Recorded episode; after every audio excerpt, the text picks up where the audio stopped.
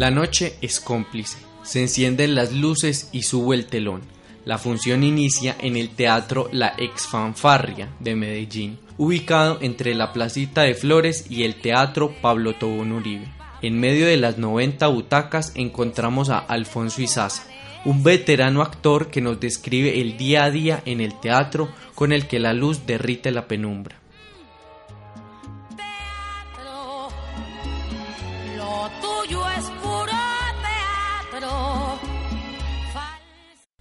En el día entra mucha gente, entran actores, entran invitados, entran amigos, entran artistas plásticos, entra mucha gente, amigos, actores, mm, desde las 9 de la mañana.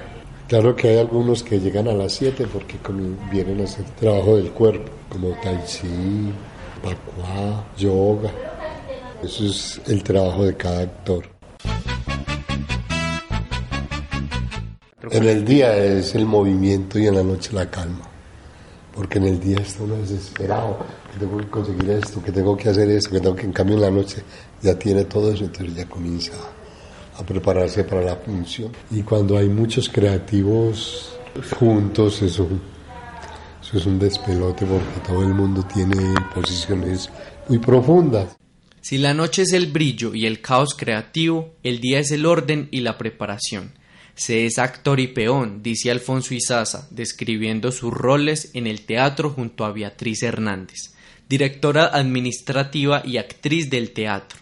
Es quien lleva las riendas de la exfanfarria desde hace más de 10 años. ¿Cómo transcurre el día en el teatro? Hay días que se mueven bastante porque hay ensayos de acuerdo pues como a los proyectos que tengamos cuando estamos haciendo estrenos de obras de teatro, Acá además de las de Teatro tiene una oficina de cultura y están como grupos adoptados Tacita de Plata. Y este año tuvimos también un grupo de jóvenes, un grupo itinerancias, que también estaba montando sus propuestas acá. Entonces a veces nos repartimos en el día, a veces ensaya Tacita, a veces ensaya itinerancia y el grupo pues, de Plata de la Fanfarria. La tarde es ese intersticio entre lo oscuro y lo claro, en el que reposa el teatro de la exfanfarria.